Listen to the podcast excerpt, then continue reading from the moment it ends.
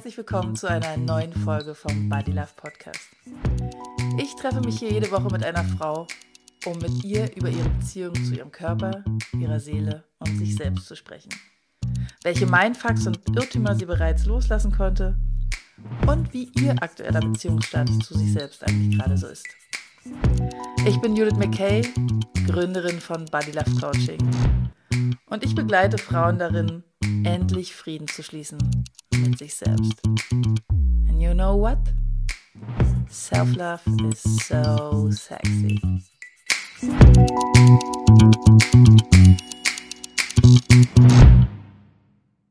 Hi und herzlich willkommen zu einer neuen Folge vom Body Love Podcast. Ich bin tatsächlich heute ein bisschen aufgeregt, denn ich habe eine Frau zu Gast, die eine meiner engsten Freundinnen ist, die zur Geburt meines Kindes, nee, noch lange vor der Geburt meines ersten Kindes meine Hebamme war. Und ähm, wo es eine ganze Weile gedauert hat, dich jetzt hier vors Mikro zu kriegen, Caro. Herzlich willkommen, Caro Habermann. Schön, dass du da bist. Ich danke dir, liebe Judith. Ich bin auch aufgeregt. Dann sind wir schon mal zwei. Ja, das ist schon mal sehr gut. Mal gucken, vielleicht können wir es ja, äh, können wir ja die hörenden Menschen äh, anstecken mit unserer Aufregung, mit unserer positiven Aufregung. Caro. Nein, ich freue mich auch tatsächlich sehr, dass du am Ball geblieben bist. Und es ist eine große Ehre, ähm, heute mit dir hier zu sein. Finde ich cool. Äh, stell dich einfach erstmal vor, bevor ich jetzt hier irgendwelchen Quatsch erzähle. Äh, erzähl du doch mal, wer bist du? Das Ding ist, wir haben das nicht geprobt. Ich weiß tatsächlich nicht, was jetzt kommen wird und ich weiß, frage mich auch gerade, okay, inwiefern darf ich mich denn jetzt vorstellen? Aber ich erzähle euch einfach ein bisschen was. Also Alles. mein Name ist Caroline Habermann. Ähm, unter Freundinnen nennt man mich auch Caro und deswegen wird Judith heute einfach Caro sagen. Und ähm, ich sitze gerade im äh, Vorgarten Berlins, im schönen Vorgarten Berlins, also sprich Potsdam. Mhm. Ich äh, bin nach langer Zeit in Berlin wohnend hier rausgezogen, ähm, lebe hier mit meinem Mann und meinen drei Kindern, die, ähm, genau. Ähm, mhm. Ja, was gibt es dazu zu sagen? Ähm, ja, mit denen leben wir hier so ähm, im, im Chaos, in, ähm, in, in Freude und Leid, ähm, hoch und runter. und nebenher ähm, bin ich auch noch Hebamme. Genau, mhm. ich bin Hausgeburtshebamme. Ich habe viele Jahre außerklinisch gearbeitet im Geburtshaus in Berlin und habe Geburtshaus- und Hausgeburten begleitet. Mittlerweile bin ich ausschließlich Hausgeburtshebamme und begleite die Frauen ja, ähm, beim in der Kinderwunschzeit und ähm, bei, bei allem drumherum rund um Schwangerschaft, Geburt und ähm, Elternschaft und freue mich auch, ähm, eine Ausbildung hoffentlich im Mai zu beenden, ähm, eine traumasensible Coaching-Ausbildung, die ich bei Verena König gemacht habe und ähm, Genau, das erstmal fürs Erste. Ich liebe es zu reisen, das mhm. vielleicht noch. Mhm. Ich liebe es, Salsa zu tanzen. Mhm. Und ich liebe meine Freunde und habe leider nicht genügend Zeit für sie. Ja, ich glaube. jetzt gerade spontan ein, wenn ich dich sehe, Judith. ja, ich glaube, das ist so ein bisschen diesem Familien- und Arbeitsleben zu schulden. Ne? Also, dass, dass man in dieser Zeit, in der wir uns gerade in unserem Leben befinden, einfach so viele Dinge irgendwie auf der Platte hat, dass es einfach, ja, oft, oft so ein bisschen zu kurz kommt. Aber ich finde, wir geben uns Mühe und wir schaffen es ja doch ab und zu mal, uns in Persona zu sehen. Und jetzt auch gerade wieder. Also ich will auch gerne noch kurz ähm, was zu dir sagen. Ich, in der Regel stelle ich gar nicht die Leute so sehr meinerseits vor, aber in deinem Fall will ich das gerne tun, weil ähm, du schon ein sehr, sehr besonderer Mensch für mich bist, weil wir uns kennengelernt haben, als ich mit meinem ersten Kind in der siebten Woche schwanger war.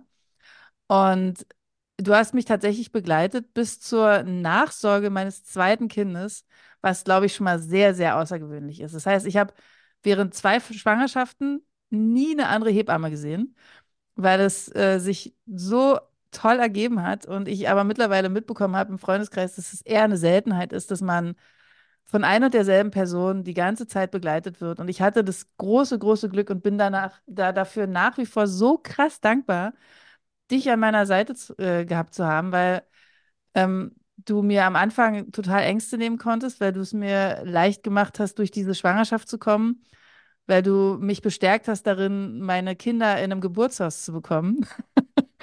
Und ähm, weil es so, so schön war und ich allein deswegen schon manchmal denke, nochmal schwanger zu sein, wäre schön. Ich habe aber eigentlich keine Lust auf ein drittes Kind, insofern passiert es nicht. Aber ähm, mir war das damals nicht so klar und mir ist es immer klarer geworden, dass das wirklich eine ganz, ganz, ganz besondere Begleitung war, die du, die du mir damals ähm, geschenkt hast quasi. Und ähm, dafür bin ich dir wirklich, wirklich, wirklich dankbar nach wie vor.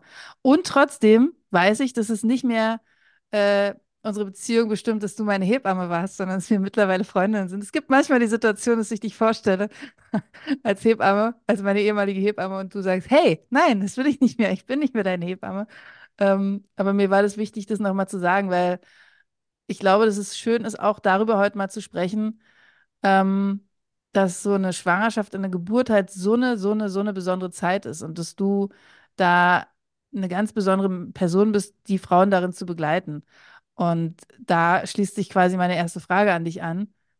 Warum hast du dich entschieden, auf so außergewöhnliche, liebevolle Art die Frauen zu begleiten? Also ich will jetzt nicht sagen, Frauen in äh, Hebammen in Kliniken sind nicht liebevoll, garantiert sind sie das. Aber du hast ja irgendwann entschieden, dass du auf eine intensive Art und Weise Frauen außerklinisch begleiten willst in dieser Zeit. Warum? Was hat dich dazu geführt? Wow, das ist eine Frage, die finde ich äh, gar nicht so leicht zu beantworten, weil die ist nicht rational. Mhm. Also ich hole mal aus, ich habe nach meinem Abitur ein Praktikum gemacht und ich habe Sachen gesehen, ähm, die sich überhaupt nicht gut für mich angefühlt haben. Und ich wusste die ganze Zeit, es muss auch anders gehen. Es muss möglich, also da, da gibt's mehr. Das war ein tiefes Wissen.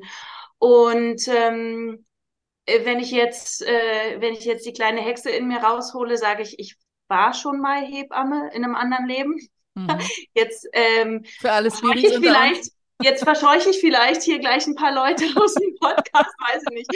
Ähm, jedenfalls fühlt sich das so an, dass da ein ganz tiefes Wissen ist, was ich nicht erlangt habe in diesem Leben. Was, da sind Sachen, die habe ich nicht in der Ausbildung gelernt, sondern im Gegenteil. In der Ausbildung, die ich dann angefangen habe, mit dem tiefen Wissen, okay, es muss auch anders gehen, habe ich auch viele Dinge gelernt, ähm, bei denen ich dachte, mm -mm, nee, nee, da, das ist anders.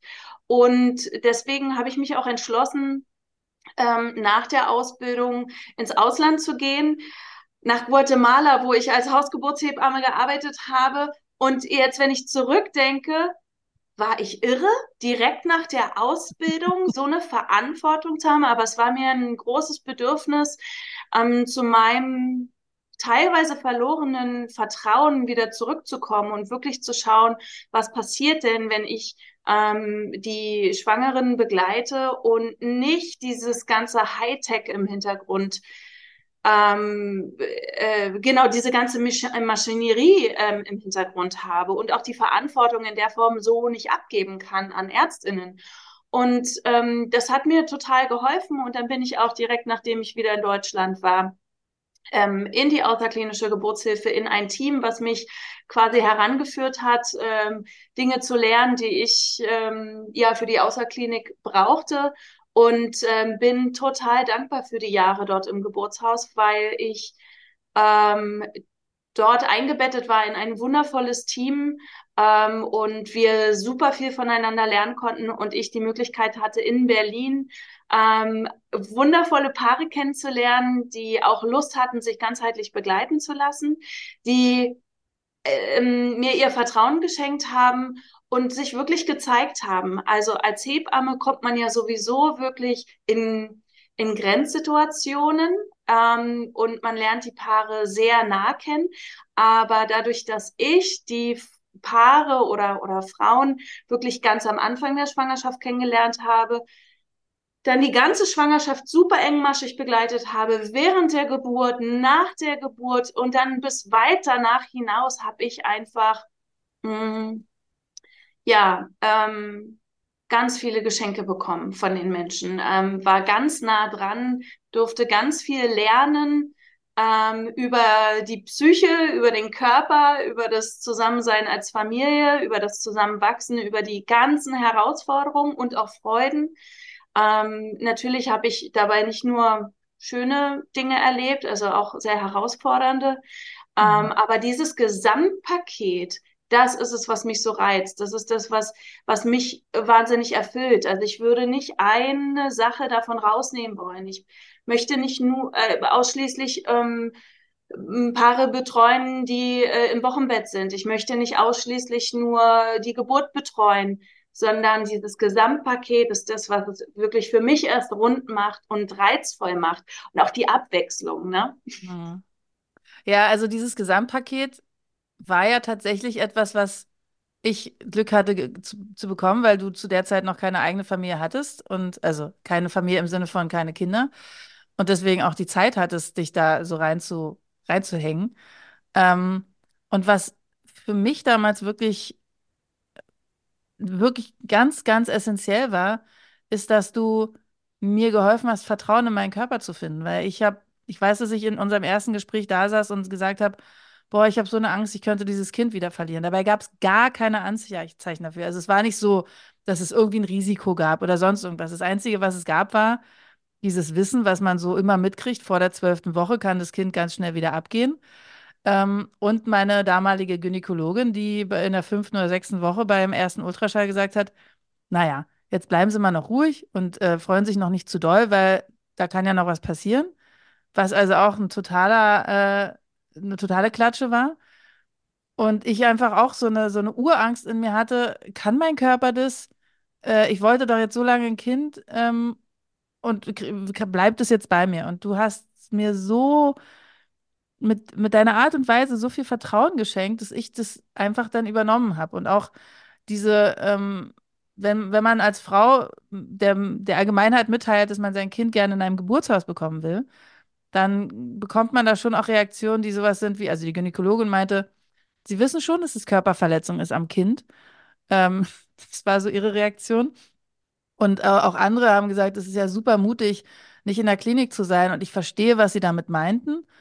Und gleichzeitig ist es für mich eigentlich immer so gewesen, dass ich gedacht habe, ich will gar nicht in einem Krankenhaus sein und in einer Umgebung sein, in der es eher kühl ist. Und ich kann nicht von Erfahrung sprechen, deswegen ist es nur was, was in meiner Vorstellung war.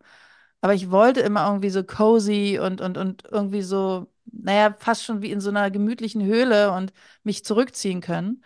Ähm, und hatte aber trotzdem natürlich auch, dadurch, dass ich ja auch aus dem Gesundheitswesen komme, immer dieses, was alles passieren kann. Da muss doch ein Arzt sein, weil ein Arzt ist ja der Einzige, der mir helfen kann, wenn ich ein Kind bekomme. Und das aufzulösen und zu verstehen, dass es schon immer Frauen gab, die Kinder bekommen haben und ihr ja auch gar nicht risikofreudig wart. Es war ja auch nicht so im Geburtstag, dass ihr gesagt habt, naja, komm, das ziehen wir jetzt durch und im schlimmsten Fall, da fahren wir halt in eine Klinik, sondern es gab immer ganz klare Absprachen, wenn das und das ist, die und die Anzeichen, dann gehen wir zusammen in die Klinik. Es war auch klar, welche Klinik, die war auch nicht so weit weg. Also es, es gab zu keinem Zeitpunkt bei mir so ein Gefühl von, denen ist es sehr wichtig, das hier durchzuziehen, weil die sind ja schließlich Frauen, äh, äh, Hebammen im Geburtshaus und äh, das ist super wichtig, dass die Frauen dort ihre Kinder kriegen, sondern es war immer klar, es gibt Ärzte im Hintergrund und es ist klar, dass man ähm, da auch relativ schnell oder sehr schnell reagieren kann. Ähm, aber dieses, es ist halt immer noch so weit verbreitet gewesen, ich weiß nicht, wie es jetzt ist, dass äh, Geburt bedeutet Krankenhaus und Arzt und ähm, da habe ich einfach wirklich ein Vertrauen in meinen Körper bekommen. In der zweiten Schwangerschaft war das wie ein Spaziergang geführt. Also da habe ich gar nicht mehr angezweifelt, ob mein Körper das kann oder nicht. Und da habe ich auch nicht angezweifelt, wie, ob, ob ich die Geburt kann oder nicht. Und ich wusste, was auf mich zukommt. Und ich wusste, wenn irgendwas ist, naja, dann, dann wirst du mir helfen. Und einer der wichtigsten Sätze in der Geburt war, also im Idealfall sitze ich da hinten in der Ecke und stricke und du machst, was du machen musst und was dein Körper dir sagt. Und so fühlte sich dann auch an. Also du hast nicht gestrickt, du warst da und du hast mir natürlich zur Seite gestanden. Aber dieses Bild von, du vertraust darauf, dass mein Körper das kann und dass ich das hinkriege, hat sich so auf mich übertragen, dass es dann tatsächlich ein tiefes Vertrauen gab. Und das haben, glaube ich, viele am Anfang nicht, gerade bei einer ersten Schwangerschaft. Und ich glaube, dass du das, oder was heißt, ich glaube, ich weiß, dass du das kannst das, ähm, dieses Vertrauen in, an Frauen weiterzugeben, sie anzustecken mit dem tiefen Vertrauen, was du da hast. Und das finde ich ist eine wirklich, wirklich gute, wichtige, tolle Fähigkeit. Ähm, und ich wünsche mir das für ganz, ganz viele Frauen, dass die auf die Art und Weise durch eine Schwangerschaft gehen und dann eben auch so eine Geburt erleben können. Ähm, das ist jetzt keine Frage gewesen, sondern erstmal nur noch mal mein Blick auf, auf, auf dich und wie wir zusammengefunden haben. Und ich fand es aber auch gerade schön, was du beschrieben hast, dass du halt relativ leichtsinnig dann nach Guatemala gegangen bist und gesagt hast, so, äh, jetzt quasi mal genau das Gegenteil von dem, was ich in meiner Ausbildung gelernt habe. Wie ist es denn, was so Körper betrifft? Wir sind ja hier im Body Love Podcast. So dieses Gefühl von, ich will eigentlich mehr zur Natur hin. Ich will eigentlich mehr zu dem, was eine natürliche Geburt ist. Ich habe ja jetzt sehr, sehr viel geredet und habe gar keine konkrete Frage gerade, aber vielleicht aber ich hast du trotzdem, schon, ja? genau, hast du schon irgendwie Dinge, die du dazu sagen willst? Ja, oh, ähm, also einmal ist es total schön zu hören, dass es dir so ergangen ist. Und ähm, leider ergeht es nicht allen so. Leider haben nicht alle das Glück, eine Hebamme an ihrer Seite zu haben, die sie ähm, äh, einfach ähm, so, so fortlaufend begleiten. Ähm, manche finden auch gar keine Hebamme, weil wir rares Gut sind in manchen Gebieten Deutschlands. Und ähm, manche haben auch eine Hebamme bei sich, mit der sie gar nicht so auf einer Welle schwimmen. Deswegen ist mein riesiger Appell als allererstes, die Hebamme so gut kennenzulernen und so gut die Fragen zu stellen und zu sagen, was einem wichtig ist, bis man wirklich das Gefühl hat, ähm, man versteht sich gegenseitig ähm, gut, kann, kann greifen, wie der andere tickt oder wie die andere tickt und ähm, dann ganz da auch aufs Bauchgefühl hören ob die Chemie stimmt. Und falls das nicht der Fall sein sollte, weiter zu gucken. Dieses Abenteuer ist einfach viel zu wichtig, um es mit jemand zu erleben, mit dem man nur so halb gut kann. Weil also mal abgesehen davon, dass Vertrauen eine ganz große Rolle spielt und ähm, wenn mir die Hebamme was sagt und ich dann denke, na, aber eigentlich ticke ich ganz anders, dann kann ich darauf ja nicht so vertrauen. Aber abgesehen davon ist es einfach so eine individuelle, äh, äh, also intensive Zeit, wo ich mich sehr zeige, also auch körperlich. Im Wochenbett, ja, direkt nach der Geburt, liege ich mit meinem Netzschlipper, einer riesengroßen Binde ja. in diesem Netzschlipper, ja. nackt im Bett Brüste frei, die Brust läuft, das Blut läuft und vielleicht laufen sogar Tränen, weil es ist eine extrem emotionale Zeit. Und wenn mhm. dann jemand auf meiner Bettkante sitzt, den ich da eigentlich nicht sitzen haben möchte, dann ist das einfach nur doof. Das wünsche ich niemanden. Und es ist aber leider immer mal wieder mh, hm, die Realität, weil keine andere Hebamme gefunden wird, beziehungsweise weil Frau nicht auf sich achtet und nicht gut dafür sorgt, dass sie wirklich diejenige an ihrer Seite hat, die sie braucht. Mhm. Also wirklich schaut danach. Ich, es gibt manche Kolleginnen, die nennen das Hebammencasting, die sind davon nicht begeistert, wenn man mehrere Hebammen kennenlernt. Ich allerdings finde, das ist Ego-Kram, ja? ja? Also es ist einfach wichtig und ich kann meine Arbeit auch viel besser machen, wenn sich die Frau oder das Paar mir gegenüber öffnet mhm. und ähm, wir uns sympathisch sind. Mhm. Sonst ist ja. das ja für alle eher auch holprig und ja. nicht so schön.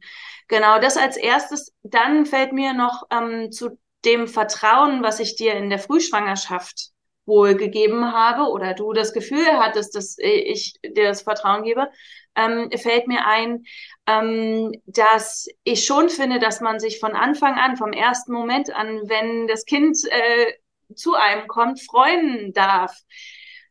Und wir wissen trotzdem nicht, wie lange dieses Kind bleibt. Wir wissen nie, wie lange jemand ähm, auf dieser Welt leben wird. Und deswegen sollten wir jeden Tag feiern. Mhm. Und auch wenn unser Kind in uns ist, äh, das einfach ähm, begrüßen und, und vielleicht sogar auch fröhlich herumerzählen.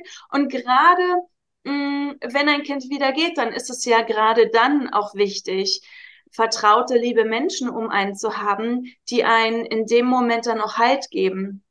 Mhm. Und ähm, genau, genau. Deswegen, deswegen ja, wir haben nichts in der Hand. Wir wissen nicht, ob ein Kind bleibt oder nicht. Und trotzdem sollten wir darauf vertrauen und, und dem Kind erstmal einen riesen Vertrauensvorschuss und vor allem ganz viel Freude geben. Mhm. Und ja, na klar bin ich davon überzeugt, dass, dass, ähm, dass Frauen gebärfähig sind und ähm, vertrau, vertrau auf die ähm, Prozesse, die der Körper da so macht. Und bis ich einen Beweis dafür habe, dass der Körper Unterstützung braucht, bin ich im Vertrauen und mache nichts. Also ich brauche einen richtigen Beweis dafür. Ich suche quasi nicht nach Indizien, ähm, warum irgendwas problematisch sein könnte, sondern ich gehe erstmal davon aus, dass alles gut ist. Und leider ist die Natur nicht hundertprozentig. Es gibt immer wieder Situationen, da braucht auch die Natur Unterstützung. Das ist aber extrem selten. Also das erlebe ich wirklich in all den Jahren, dass so, wie wir es in den Medien mitbekommen und so, wie es teilweise auch in den Krankenhäusern als Standard ähm, gehandhabt wird, es nicht notwendig ist. Wir müssen nicht ständig eingreifen. Manchmal brauchen wir nur Geduld. Und das darf schon die Lösung für viele Probleme sein, mhm. weil es gar kein Problem ist. Aber es wird zum Problem, wenn ich auf die Uhr gucke, wenn ich denke, oh, jetzt wollen wir aber schnell alle Geld verdienen und, ne, und alle auch in eine Schublade packe ähm, und alle standardisiere, weil so funktionieren wir ja nicht. Wir sind super individuell und ich finde es schön, wenn auch die Begleitung so individuell sein kann. Ja. Genau. Jetzt habe ich wieder ganz viel geredet, Judith. Ich gebe naja. mal den ab. Ich glaube, das äh, werden wir heute so durchführen. Das ist auch in Ordnung. Ähm, mir sind zwei Sachen wichtig. Zum einen zu sagen, ähm, gerade wenn das Kind dann halt doch nicht bleibt, dann, dann ist es doch besonders wichtig, dass man Menschen hat, mit denen man drüber spricht. Und, und während du so gesprochen hast, habe ich gedacht, was früher immer so äh, gesagt wurde, war so dieses, naja, sag's mal noch keinem, weil es könnte ja wieder abgehen. Und ähm, was steht da dahinter? Du musst es dann für dich behalten und auch die Trauer, die du dann hast, musst du für dich behalten und, und, und stark sein und bloß nicht irgendwie schwach werden. Das finde ich eigentlich aus meiner jetzigen Sicht total schade. Ich verstehe schon, dass es, dass, dass man es vielleicht nicht mit der ganzen Welt teilen will, wenn man gerade ähm, innerlich zerbricht. Aber es mit Menschen zu teilen, die man dann eh an, an, an der Seite braucht, wenn man dann tatsächlich in diese Situation kommt, ist total wichtig, glaube ich. Insofern, ja, ist mir das nochmal äh, klar geworden, dass ich das sagen will. Und der zweite Punkt, wenn eine Frau für sich entscheidet, sie, sie braucht eine Klinik für sich. Das ist ihr wichtig, weil sie sich nur dort entspannen kann, weil sie nur dort wirklich für sich den richtig, die richtige Geburt sozusagen vollziehen kann aus ihrem, aus ihrem Gefühl heraus. Dann, dann ist auch das gut. Also es geht ja gar nicht darum, dass wir jetzt hier sagen, äh, Klinik ist Kacke und nur Hausgeburt oder Geburtshaus ist gut, Nein, es geht darum, eine Selbstermächtigung in sich zu fühlen und, und die auch wahrzunehmen und zu sagen, was fühlt sich für mich gut an? Ist es das? Ist es das? Es gibt ja zum Glück heute so viele Möglichkeiten. Und wir beide ja. haben halt äh, den einen Weg gewählt. Beziehungsweise du nochmal einen ganz anderen für dich. Und ähm, andere Frauen wählen ihren Weg. Ich will ganz stark highlighten, es geht darum, selbstermächtigt sich zu fühlen und zu sagen, ich wähle den Weg, der für mich gut ist. Und da auch gar nicht zu sehr auf, auf die Leute zu hören, weiß nicht, die Eltern, den Partner, weil du gehst als Frau durch die Geburt. Und du brauchst da die Menschen an deiner Seite, die für dich da sind und den Raum, der für dich der richtige ist. Das will ich auch nochmal gerne. Ja, absolut. Da sagst du was ganz doll Wichtiges. Ähm, Wenn es ums Thema Geburt geht, reden alle von Sicherheit. Und ich muss sagen, Sicherheit wird so individuell definiert und ja. manche brauchen den Wald um sich herum und keine andere Menschenseele, weil sie sich so in sich sicherer fühlen, wenn sie nicht abgelenkt werden. Ja. Ähm, und andere ähm, brauchen Ärztinnen um sich und ähm, vielleicht auch äh, Geräte und die Gewissheit, da ist ein OP nebenan und und und, Kinderklinik und so weiter. Und alles ist richtig. So genau. wie du sagst, das Wichtige ist einfach, dass ich die Entscheidung treffen darf. Ähm, Im besten Falle gemeinsam mit Partner oder Partnerin, aber auch das ist nicht immer gegeben. Manchmal gibt's da äh, tatsächlich Unterschiede von den Bedürfnissen her und am Ende kriegt er aber doch ähm, ähm, die Person mit Kind unterm Herzen, ja. mit Kind ja. und ähm, sollte da am längeren Hebel, was die Entscheidung anbelangt, sein. Und das, die Entscheidung zu treffen, ist aber unter Umständen gar nicht so leicht, weil wir bestehen eben nicht nur aus ähm, Bauch, ne, so Bauchentscheidung, äh, sondern da, da kommt noch dieses Gehirn dazu, was super geprägt ist durch unsere eigene Geburt unsere eigene Geburtserfahrung, an die wir uns im Unterbewusstsein höchstwahrscheinlich mhm. nur erinnern. Dann, wie wir ähm, von unserer Mama, von unseren Eltern, Familie, ähm, Nachbarn und die ganze Gesellschaft mitbekommen haben, wie sie zum Thema Geburt und Schwangerschaft, Elternschaft und so stehen. Ähm, das muss gar nicht verbal passiert sein. Das mhm. kann wirklich nur durch Mimik, Gestik oder Körperanspannung oder Freude oder so ähm, mh, transportiert worden sein. Unsere Nervensysteme sind ja total schlau. Wir müssen nicht miteinander reden. Die Nervensysteme, die kommunizieren auch so miteinander. Mhm. Und ja, dann haben wir noch die Medien und es ist einfach richtig dolle viel. Wir gehen nicht als weißes Blatt in unsere mhm. erste Geburt als Schwangere. Mhm sind ja. super geprägt davon. Und da ist es dann spannend, okay, wenn ich, wenn ich Zweifel und Bedenken habe, wo kommen denn die her? Sind die wirklich in mir oder haften die nur an? Und da hilft es total zu sortieren und sich vielleicht auch ein Coaching zu gönnen, um da ähm, eine Entscheidung zu treffen, die wirklich mir entspricht weil ähm, niemand anderes mir sagen kann, wo mein Weg lang geht. Den darf ich selber herausfinden. Ja. Ja. Und manchmal brauche ich dafür auch Hilfe beim genau. Weg rausfinden. Aber dass es der eigene Weg ist, das ist das Empowerment, von dem du sprichst. Ne? Ja, genau. Diese... Und dann ist egal, wo der lang führt. Dann genau. darf es auch ähm, die Wunsch-Bauchgeburt sein. Meinetwegen, mhm. ja, die mhm. hat viele Risiken und so weiter. Es ist ja jetzt nicht mein Favorite, aber wenn das der Weg ähm, der Schwangeren ist, dann ist es der Weg. Punkt. Bauchgeburt, um das kurz aufzuklären, damit meinst du den klassischen Kaiserschnitt, ne?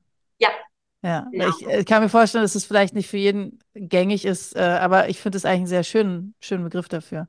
Ja.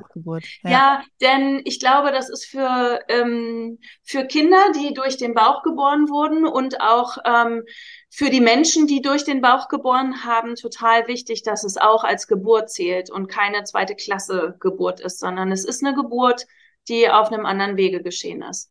Absolut. Ah, das, mhm berührt mich sehr, dass du das sagst, ähm, weil ich kenne ein, zwei Frauen, die tatsächlich auf diesem Weg geboren haben und die das so als so, so was Schlimmes wahrnehmen im Sinne von, ich habe ja gar nicht richtig geboren. Ich habe ja, ich habe es nicht geschafft. Ja. Andere haben es geschafft und ich nicht. Und, und das ist so schade, dieses, dass, dass dieses Gefühl haften geblieben ist und nicht, wow, ich habe endlich mein Kind. Huch. Was war das? Ja, immer wenn ich irgendeine Bewegung mache, macht mein, meine Kamera diese, dieses Zeichen. Ich, ich teste jetzt mal was. Ja. Oh, aber auf Herzchen reagiert es nicht. Meine oh. Also alle, die jetzt auf YouTube uns sehen, die sehen, dass wir hier gerade lustige Fingerspielchen machen und unsere Kameras herausfordern. Merkwürdige. äh, Stimmt, das hört man ja gar nicht. nee, genau. Das, äh, aber es gibt uns ja jetzt auch auf YouTube. Ähm, aber genau, dies, das, ähm, eine Bauchgeburt, aka Kaiserschnitt, äh, eben nicht eine Geburt zweiter Klasse ist, sondern es führen Umstände dazu oder es ist freiwillig gewählt, dass die Geburt so gewesen ist. Und auch da zu sagen, das ist das, was, was zu mir gehört, was zu uns, zu mir und meinem Kind gehört. Und es ist nicht zu bewerten als schlechter oder besser, sondern einfach auch als Geburt. Und ja. ähm, das ist gut, dass du das auch nochmal angesprochen hast, ja. Und hey, wie wundervoll, dass es die Möglichkeit gibt, so eine Bauchgeburt machen zu können. Ja. Wie wundervoll, dass wir ja die technischen Möglichkeiten haben, das medizinische Wissen dafür. Ja. Wir können dadurch Leben retten. Das ist ja. Das ist ein großer Segen. Und wie das so mit Segen ist, gibt es gleichzeitig leider auch einen Fluch. Denn heutzutage haben wir eine, eine Kaiserschnittrate, die liegt bei über 30 Prozent in vielen Krankenhäusern. Also im Durchschnitt ist es so in Deutschland ähm, bei 30 Prozent. Und das ist zu viel. So oft braucht die Natur keinen so großen Eingriff. Mhm. Ähm, ich finde es total toll, wenn das gemacht wird, wenn es wirklich notwendig ist. Wenn das allerdings nicht notwendig ist und ähm, durch, durch Angst, Voreiligkeit, Ungeduld und so weiter gemacht wird, dann ist es ein großes Problem, weil ja, und, und wenn es vor allen Dingen ähm, gemacht wird, ohne dass die Frau wirklich ähm, eine Chance hat, sich zu entscheiden, ohne dass sie ähm, im Nachhinein das Gefühl hat, ja, das war mein Weg, sondern der wurde mir aufgezwungen. Das, das ist so schade. Ich glaube, man kann alle möglichen Eingriffe, Interventionen wirklich auch traumasensibel ähm, begleiten, mit viel Informationen geben, mit ähm, die Paare ins Boot holen mit der Entscheidung. Und das ist natürlich nicht möglich in einer Notsituation, aber wirklich echte Notsituationen gibt es so extrem selten.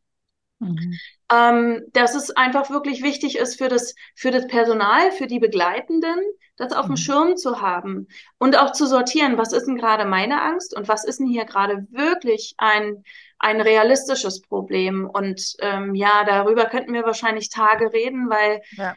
Äh, das, das ist auch ein Problem im System, denn ähm, nicht die einzelne Person, sondern wirklich das, das knackst und knackt da an allen Ecken und Enden. Zum Beispiel, dass wir als Gesellschaft der Meinung sind, ähm, dass ein schwarzes Schaf gefunden werden muss, wenn etwas anders verläuft als geplant. Sprich, wenn es zu einem Notfall kommt oder ähm, wenn zum Beispiel ein Kind auch wieder geht, dann möchte unser Rechtssystem, unsere Gesellschaft mhm. ähm, einen Verantwortlichen haben. Und das sind nicht zuletzt ähm, die Hebammen oder auch Ärzte und Ärztinnen. Das heißt, wir stehen alle, ähm, die die Geburt medizinisch begleiten, mit einem Beinchen schon im Knast und wir kümmern uns alle darum, dass das andere Bein hübsch draußen bleibt, damit wir für unsere Familien da sein können und so. Und das ist, das ist ein Riesendilemma.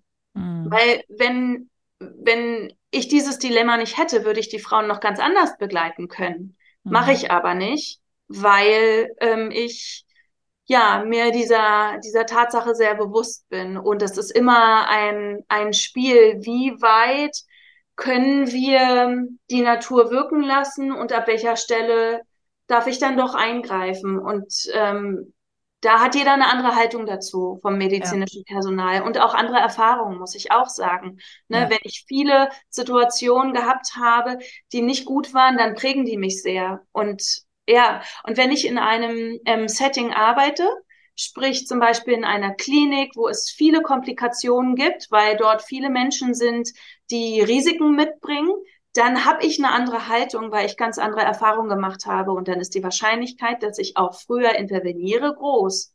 Ja. Also ich habe auch ein großes Verständnis dafür, dass die, ja, dass das so ist, wie es ist.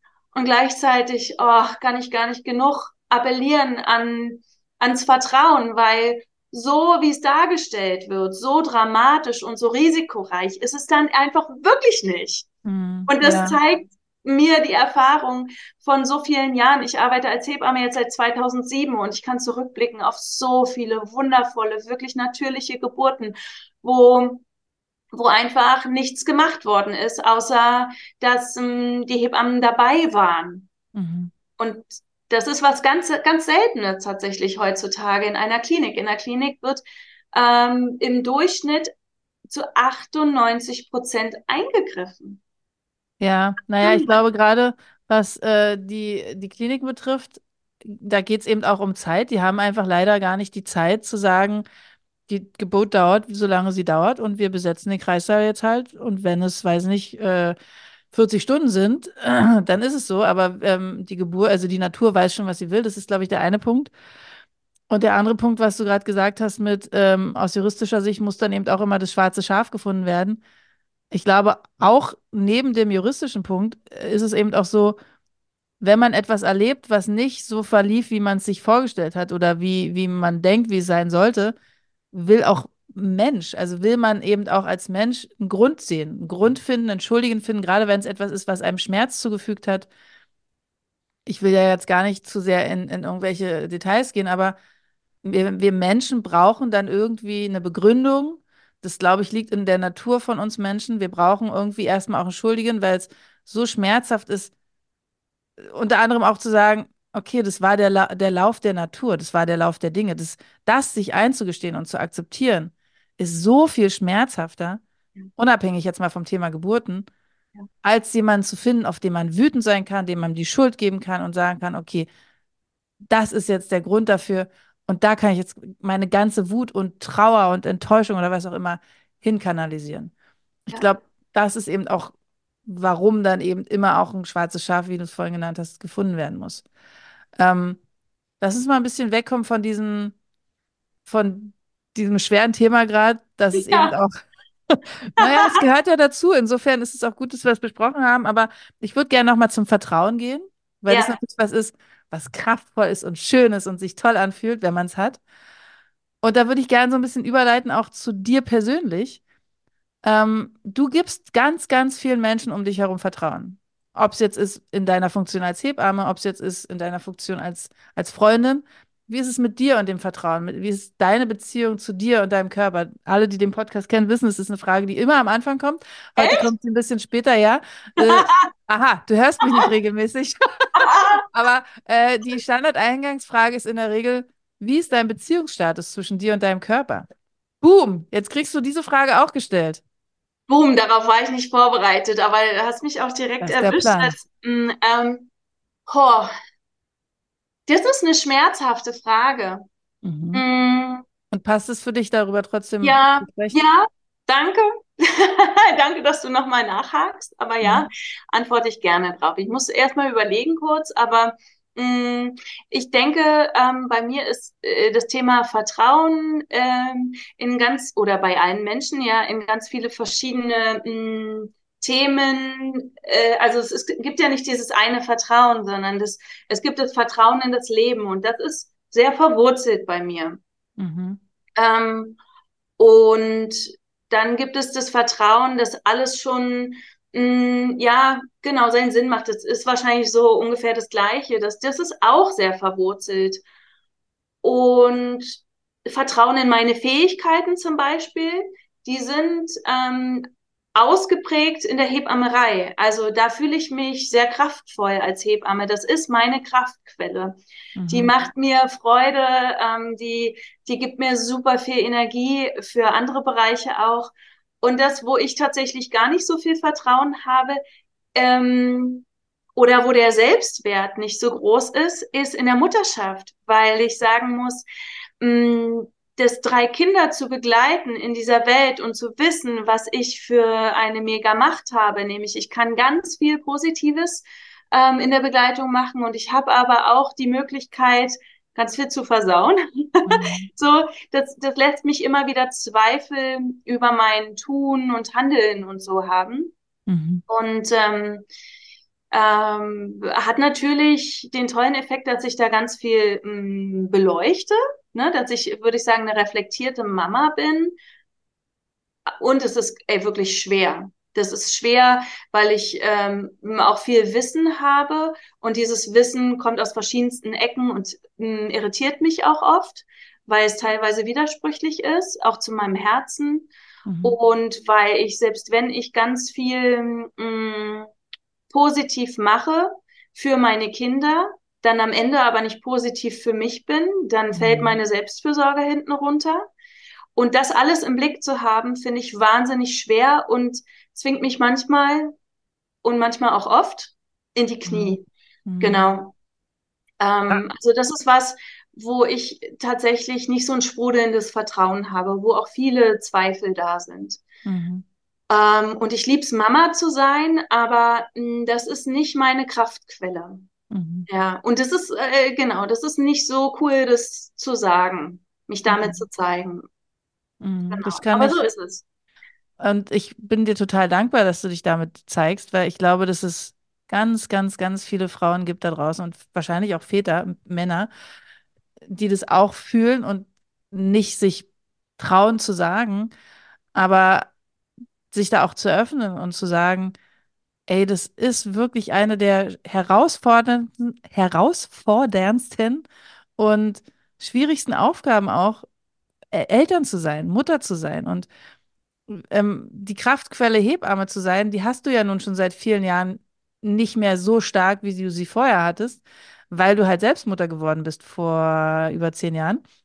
Und seitdem ja erstmal auch das Geburtenbegleiten mehr oder weniger aufgegeben hast, oder? Na, ich habe zwischendrin immer wieder auch in den letzten zehn Jahren auf jeden Fall Geburten begleitet, ja. Erinnerst zum Beispiel fällt mir gerade ein. nee, nee, also ich war schon immer wieder aktiv, nur die letzten, die letzten drei Jahre, genau. Die Mhm. letzten, bis vor drei Jahren habe ich noch Geburten begleitet und die letzten drei Jahre, also seit, seit der Schwangerschaft ähm, vom äh, jüngsten Kind nicht Mhm. mehr. Und ich hoffe, das ändert sich auch ganz bald wieder. Also ähm, ich bin in der Planung. Mhm. Ähm, das heißt, wenn jemand da draußen äh, Lust hat, demnächst schwanger zu werden, darf er gerne auch an mich denken. Aber ähm, Ich verlinke Genau, natürlich alles du, in den du hast recht. Jetzt gerade ist es etwas ruhiger, was Geburtenbegleitung anbelangt. Ja. Und ähm, genau, insofern ha habe ich diese Kraftquelle momentan nicht so angezapft. Ähm, ja, aber um nochmal auf deine Frage zurückzukommen, es gibt ja eben noch die Beziehung zu meiner Körperin und ähm, die ist kompliziert. Also die ist mal gut und mal nicht so gut und die ist im Inneren ähm, also ich habe schon ähm, ein starkes Bewusstsein über meine inneren Prozesse. Also sowas wie, ja, ich kenne meinen Zyklus und ich kann, ähm, kann schon ganz gut meine Innenwelt wahrnehmen. Ähm, ob das nur die körperlichen Prozesse sind oder auch meine Gefühlswelt, die ist ähm, sehr ausgeprägt, sehr bunt, Mhm. sehr, sehr nach oben, sehr nach unten. Mhm. Ähm, ähm, genau, das, da, da habe ich einen guten, ein gutes Gefühl für ein gutes, ja, genau. Und, und das im Außen, ähm, das mache ich doch immer viel abhängig von dem, was andere sagen. Und das Mhm. wäre schön, wenn das anders wäre. Das ist mir sehr bewusst, dass ich da eine Abhängigkeit habe und auch eine Verantwortung abgebe Mhm. an meinen Mann zum Beispiel. Ja, ähm, Mhm. vor zwei Tagen habe ich mal was ganz anderes aus dem Kleiderschrank geholt. Da habe ich mich im Blüschen gekleidet und Judith, du Mhm. weißt, ich bin Mhm. normalerweise nicht eine, die sich ähm, so arg zurechtmacht in, in Bluse und Schminken und so weiter, aber an dem Tag hatte ich Lust darauf und dann haben wirklich alle Menschen, denen ich begegnet bin, darauf reagiert und gefragt, Caro, du siehst auf einmal so erwachsen aus und oh, hast du noch einen wichtigen Termin? Und am Ende des Tages am Abendbrotstisch hat dann auch noch meine Tochter, meine Große, darauf reagiert, wie ich aussehe. Dann habe ich erzählt, wie alle Menschen heute darauf reagiert haben und zum Schluss hat mein Mann dann gesagt, yeah, ja, jetzt wo du sagst, ich wollte es ja nicht erwähnen, aber ja, steht dir wirklich nicht. Zack, ich werde die Bluse wahrscheinlich nicht nochmal anziehen, ne? Oder, oder demnächst erst, also ich werde mir ganz genau überlegen, ob ich sie so im Alltag nochmal anziehe und ob ich diese doch eher strengere andere Frisur tragen werde.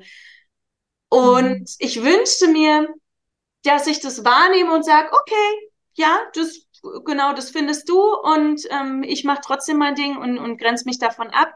Das schaffe ich noch nicht ganz. Mhm. Genau. Ja, und auch das ist eine Sache, wo ich dir sehr dankbar dafür bin, dass du dich damit zeigst, weil ich auch da sehr sicher bin, dass es ganz viele HörerInnen geben wird, wahrscheinlich vor allen Dingen Hörerinnen, ähm, die das jetzt hören und denken, ja, das kenne ich so gut und es ist so schwer, sich davon frei zu machen. Also inklusive mir, ich kann mich auch nicht davon freimachen. Es ist viel, viel besser geworden in den letzten Jahren. Und doch ist es so, dass ich jetzt nicht jeden Tag sagen kann, ist mir scheißegal, was andere sagen. Hauptsache ich finde mein Spiegelbild super toll.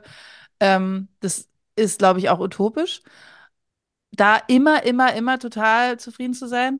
Aber was du gerade so beschrieben hast, so die letzten Minuten, zeigt halt auch nochmal so schön, du bist ja viel mehr als nur Hebamme oder nur Mama oder nur die schick gekleidete Caro oder die Caro, die halt sagt, naja, mir ist es gar nicht so wichtig, mich immer schick zu kleiden, sondern da sind ja ganz viele Anteile in dir, die du sozusagen ausleben kannst. Und du hast äh, so schön gesagt, dass, dass dieses Hebammensein deine Kraftquelle ist. Und wenn die Kraftquelle halt eine Zeit lang ausgesetzt ist, dann ist es eben gar nicht so einfach, da eine neue zu finden. Und natürlich, äh, wir kennen alle den Spruch, naja, Kinder sind anstrengend, aber einmal gelächelt und schon ist alles wieder gut. Ist ja der größte Bullshit. Natürlich macht es uns glücklich, wenn unsere Kinder uns anlächeln und die sind total süß. Aber ich kann da auch von mir aus sagen, es gibt keine anderen Menschen auf der Welt, außer meiner beiden Kinder, die es schaffen, und die machen das nicht bewusst, aber die sozusagen in mir auslösen können, in der einen Minute der glücklichste Mensch der Welt zu sein und vielleicht sogar schon in der nächsten Minute so genervt und so angestrengt und gestresst und wütend und weiß nicht was zu sein und da die Kurve in beide Richtungen so ausschlagen zu lassen. Und das ist natürlich was in mir. Das heißt, die machen das nicht, sondern das ist eine Reaktion von mir. Weil wir so nah dran sind. Und du hast im Vorgespräch gesagt, und ich hoffe, ich darf dich da zitieren, Mutterschaft ist manchmal einfach. Stopp, okay. Okay, okay. Ich hatte vor, es nicht zu sagen und jetzt haust du es raus. Judith. Naja, weil ich das, weil ich das ein gutes Zitat finde. Äh, okay, ich sag's jetzt: Mutterschaft ist ein Arschloch. Und es ist tatsächlich manchmal so. Es wird halt, also ich weiß, bevor ich meine Kinder bekommen habe, habe ich, weiß nicht, die Gala durchgeblättert oder irgendwelche anderen Zeitungen. Und es war immer, immer hieß es von den ganzen Promis, ich habe so viel in meinem Leben schon erlebt, aber seit ich Mutter bin, bin ich der glücklichste Mensch der Welt. Mir war gar nicht klar, wie intensiv ich fühlen kann. Alles ist so toll. Also es wurde immer so, also alles, was ich mitbekommen habe, so dargestellt, als wenn es das größte Glücksgefühl der Welt sein müsste, endlich Mutter zu sein. Und das habe ich auch, äh, die Hoffnung hatte ich auch. Und dann habe ich mein Kind bekommen und habe mich echt gefragt, warum es mir so scheiße geht. Und ich hatte keine Wochenbettdepression. Und trotzdem, ich glaube, das habe ich ja auch schon mal erzählt, äh, gab es ganz, ganz viele Momente, wo ich super enttäuscht von mir war, weil ich gedacht habe, hä, jetzt habe ich doch alles, jetzt müsste ich doch super glücklich sein. Warum strengt mich das denn so an? Und das wird halt ganz oft irgendwie nicht erwähnt, dass Elternschaft einfach auch sau anstrengend ist. Unabhängig jetzt mal davon, ob das Kind schläft oder nicht. Aber dieses Ganze, diese Verantwortung, Entscheidungen zu treffen, jeden Tag aufs Neue für einen anderen Menschen, nicht nur für mich, das ist ja schon anstrengend genug, aber eben auch für ein anderes Wesen, was lebensweisend ist, also was, was wirklich Entscheidung für deren Leben ist. Ähm, das ist vielleicht auch das, was du vorhin meintest, dass dir klar geworden ist, was auch für eine Macht hast, was diese drei Menschen betrifft. Und das ist einerseits, wow, krass, cool, aber andererseits eben auch, oh mein Gott. Das heißt, die Entscheidungen, die ich für meine Kinder treffe, die beeinflussen die für ihr Leben. Und ich meine, wir werden wahrscheinlich alle Gründe haben, die die Kinder später zu irgendeinem Psychologen bringen, weil wir es nicht richtig machen können. Niemand kann es perfekt machen. Aber man hinterfragt sich ja ständig. Ne? Man hinterfragt ja ständig, war das jetzt die richtige Entscheidung? Hätte ich doch lieber diesen Kindergarten wählen sollen? War es vielleicht zu früh, jetzt schon zur Kita zu gehen? Äh, ist es die richtige Schule? Soll ich mein Kind impfen oder nicht? Also dieses Fass machen wir jetzt nicht auf, aber diese Entscheidung treffen wir täglich. Und es ist total anstrengend. Ja. Und das ist jetzt meine Interpretation von dem, was du vorhin meintest mit Mutterschaft kann auch ein Arschloch sein. Ja, es ist halt eine, eine äh, zumindest eine, eine lange Zeit von, von vielen Jahren, wo wir sehr fremdbestimmt sind. Ja. Und ähm, wir sind ja im Leben gewöhnt, die Züge in der Hand zu haben, ähm, Entscheidungen für uns zu treffen, zu entscheiden, wann gehe ich ins Bett, wann stehe ich auf. Klar, durch Beruf oder sowas ist es auch mitbestimmt und trotzdem ähm, können wir schon sehr Herren unserer Dinge sein. Und wenn dann so ein Kind bei uns einzieht, dann verändert mhm. sich das sehr, sehr stark. Mhm. Ähm, ja, das, das lässt mich gerade daran denken, dass ich momentan eine Familie, eine ganz frisch geborene Familie seit, seit heute vier Tagen begleite. Oh. Ähm, ja, das Baby ist ganz frisch, da gehe ich gerade jeden Tag hin und, ähm, und die Mama ist fassungslos. Sie ist fassungslos darüber, wie gerade die Realität ist. Und ich mhm. glaube, da gibt es so ein Fünkchen bei ihr oder bei den Eltern, was sie glauben lässt, sie sind in einer sehr besonderen Situation. Das Kind meldet sich besonders oft und sie sind besonders fertig. Und ich versuche sie gerade darin zu begleiten, wirklich Mitgefühl für sich selbst zu haben, denn das ist die Realität. Das ist die Realität, über die selten jemand spricht und selbst wenn jemand darüber spricht, wir das im schwangeren Zustand oder im, im äh, Kinderwunschzustand einfach auch nicht hören, das blenden wir aus und das ist auch gut so. Filter, ja, Filter, Filter. Weil wie schade wäre das, wenn wir keine Kinder bekommen aus so einem Grund. Ja. Das ist eine Gleichzeitigkeit, ja. Die Kinder bringen uns so viel Freude und so viel Wachstum und ach Gott, die Liste ist lang, was wir dadurch erhalten und gleichzeitig darf daneben auch ganz viel anderes stehen, was eben nicht so positiv ist. Ja. Und diese Gleichzeitigkeiten, die sind manchmal gar nicht so leicht auszuhalten, finde ich. Und uns das auch zu erlauben, dass wir sagen, boah, ich find's gerade krass, ich find's vielleicht sogar richtig doof. Mhm. Und gleichzeitig liebe ich mein Kind. Ja, das genau das, weil das schwingt ja oft mit, die Angst, wenn ich jetzt mal zugebe, dass ich es anstrengend finde, dass ich, äh, dass ich verzweifelt bin, dass ich gar nicht so glücklich bin, dass ich sogar vielleicht in Frage stelle, wollte ich das wirklich so? das, das, das schwingt ja mit, hm, ich liebe mein Kind nicht, was ja absolut Quatsch ist. Aber Ja. ich glaube, die Angst steckt dann in einem, wenn man das ausspricht, dann könnte das so interpretiert werden, weil ich Ja, so oder von, von mir selber interpretieren. Ich glaube, als erstes Genau, muss halt die Erlaubnis für all meine Gefühle da sein. So im Außen, das genau. ist dann der nächste Schritt, ne? Aber im Inneren wäre es so gut, wenn wir uns einfach erlauben, ähm, all die verschiedenen Facetten fühlen zu dürfen. Ja. Ah, Ja. Naja, und, und, und dieses, ähm, in dem Moment, wo ich es denke, es könnte ja so interpretiert werden, denke ich es ja offensichtlich schon. Nur Hm. deswegen kann ich es ja überhaupt meiner Umwelt, den Menschen um mich herum irgendwie unterstellen, dass sie das denken würden. Und das ist, Ja. glaube ich, genau der Punkt, dass man, ja, was du ja im Prinzip gerade auch schon gesagt hast, dass man da sich selbst die Berechtigung geben darf, zu sagen, ich kann es so empfinden und ich kann gleichzeitig, also Gleichzeitigkeit finde ich ist ein schönes Wort dafür. Und äh, ich meine, klar, ich hatte auch schon Freundinnen, die Kinder hatten und habe gesehen, dass es für die auch anstrengend ist, weil ich dann vielleicht mal zwei Stunden pro Woche da war oder so. Ähm, aber ich hatte ja den Filter, ich will Mama werden, ich will unbedingt schwanger sein, äh, das wird super toll, wenn ich eine Familie habe. Und da hätte mir sonst was erzählt werden können, ich hätte es nicht gehört. Und Gut so. hätte, ja, genau, und genau, das ist so eingerichtet und es ist auch gut so. Ähm, und ich will es auch gar nicht anders haben. Meine Kinder sind zum Glück toi, toi, toi aus dem Gröbsten raus. Und zumindest was die Schlaflosigkeit betrifft, ist das, ähm, ist da schon viel passiert. Und genau, Elternsein ist halt einfach ein Ding. Und trotzdem will ich auch noch mal kurz darauf zurückkommen, zu sagen, es gibt noch so viele andere Dinge, die man eben in seinem Leben hat. Und da eine geile Balance zu finden, weil du ziehst halt deine Kraft aus den Dingen, die dich auch erfüllen und die deine Bedürfnisse befriedigen und die dich glücklich machen. Und das muss, nee, das darf die Elternschaft sein, auf jeden Fall. Aber es sind eben auch andere Dinge. Und da zu gucken, wie kann ich meine Energie, meine Kraft finden, in meine Kraft kommen und was brauche ich dafür? Neben Arbeiten, neben Muttersein, neben Partnerschaft, neben was auch immer. Ja. Und ähm, sich das dann auch zu holen und sich zu erlauben. Ich glaube, dieses Erlauben, dieses innere Erlauben ist so, so, so schwer. Mhm. Weil man immer Angst hat, wenn ich das eine erlaube, dann vernachlässige ich etwas anderes. Und das kann ich mir, also in dem Fall der Mutterschaft, kann und will ich mir nicht erlauben. Mhm.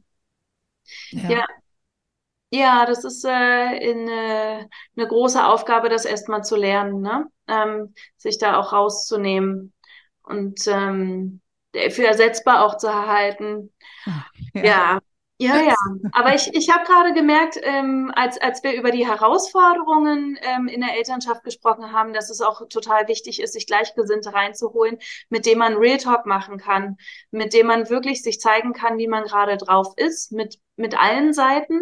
Das finde ich so erfrischend auch an, an unserer Freundschaft, dass ich nicht das Gefühl haben muss, ähm, irgendein Bild darzustellen, sondern äh, wir dürfen ganz echt sein und ähm, Natürlich, also aus meinen Augen ist das auch ähm, ein Symbol für Freundschaft, dass man, dass man einfach immer echt ist und sein darf und genauso angenommen ist mit dem, was man da gerade mitbringt Mhm. aber vielleicht doch nicht für alle selbstverständlich. Deswegen ähm, umso wichtiger, ganz viele solche Menschen um sich herum oder vielleicht auch gar nicht viele, aber auf jeden Fall ein, zwei, drei, vier Menschen um sich herum zu haben, wo das möglich ist und die dann äh, wirklich auch regelmäßig treffen. Und das ist ja wirklich eine Herausforderung. Mhm. Aber es lohnt sich so sehr. Also ich merke, wann auch immer ich den Kontakt zu mir nahestehenden äh, Menschen habe, und damit meine ich nicht nur meine Familie, sondern wirklich auch ne, zur Abwechslung mal über was anderes reden und so. Das ist einfach so eine Wohltat. Das holt mich immer wieder in die Balance.